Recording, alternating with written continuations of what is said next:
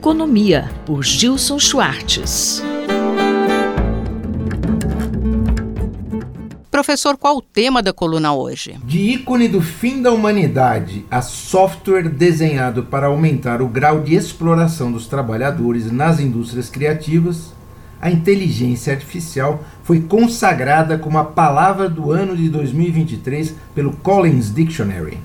Mas parece que perde o charme, a inteligência artificial, tão rápido quanto há poucos meses a tal da AI, Artificial Intelligence, destronava outro neologismo, o metaverso, com uma nova, futurista e inevitável internet do bem, ao menos o bem tal como definido pelos algoritmos.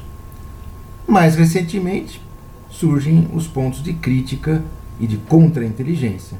O próprio MIT, o Massachusetts Institute of Technology em Boston, praticamente o berço da própria noção de vida digital na cultura contemporânea, alertou para o surgimento de uma contra-inteligência, também artificial, mas com capacidade para penetrar os algoritmos de geração de vastos repertórios de linguagem, literalmente embaralhando as cartas, ou melhor, os dígitos, os bits e os bytes.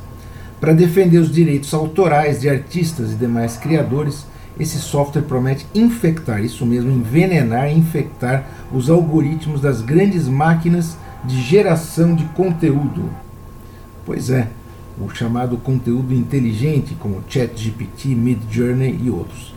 É uma contra-inteligência que ergue por meio da mesma tecnologia uma espécie de antídoto à pirataria, mais que um veneno. Professor, existem outros exemplos dessa nova percepção mais crítica artificial? Há outros exemplos dessa nova percepção mais crítica da inteligência artificial.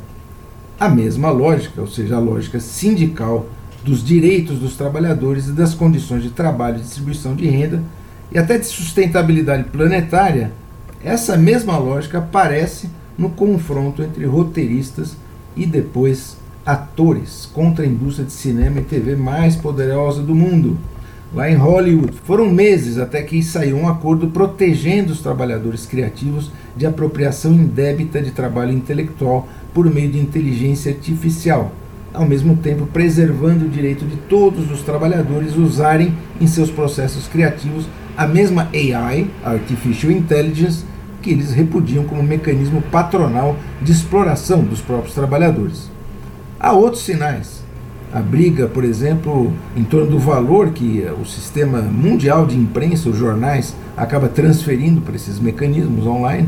Um, outro sinal que também não é muito elogioso para a inteligência artificial, é, digamos que ele é desabonador para esse discreto charme da inteligência artificial, surgiu no New York Times, entrevistou o mais célebre agente literário da cena mundial, o Andrew Willey. Ele é o agente de Jorge Luiz Borges, Philip Roth, Italo Calvino, John Updike, Salman Rushdie, quer dizer, ele é um dos maiores agentes literários e ele então tem uma capacidade realmente de perceber né, as grandes obras. Ele é taxativo. A inteligência artificial é incapaz de produzir uma obra literária de alta qualidade. O fato é que, seja entre a elite cultural, seja entre os setores da vanguarda global no campo da economia criativa, especialmente os trabalhadores das artes e da transformação digital, a inteligência artificial é a palavra do ano.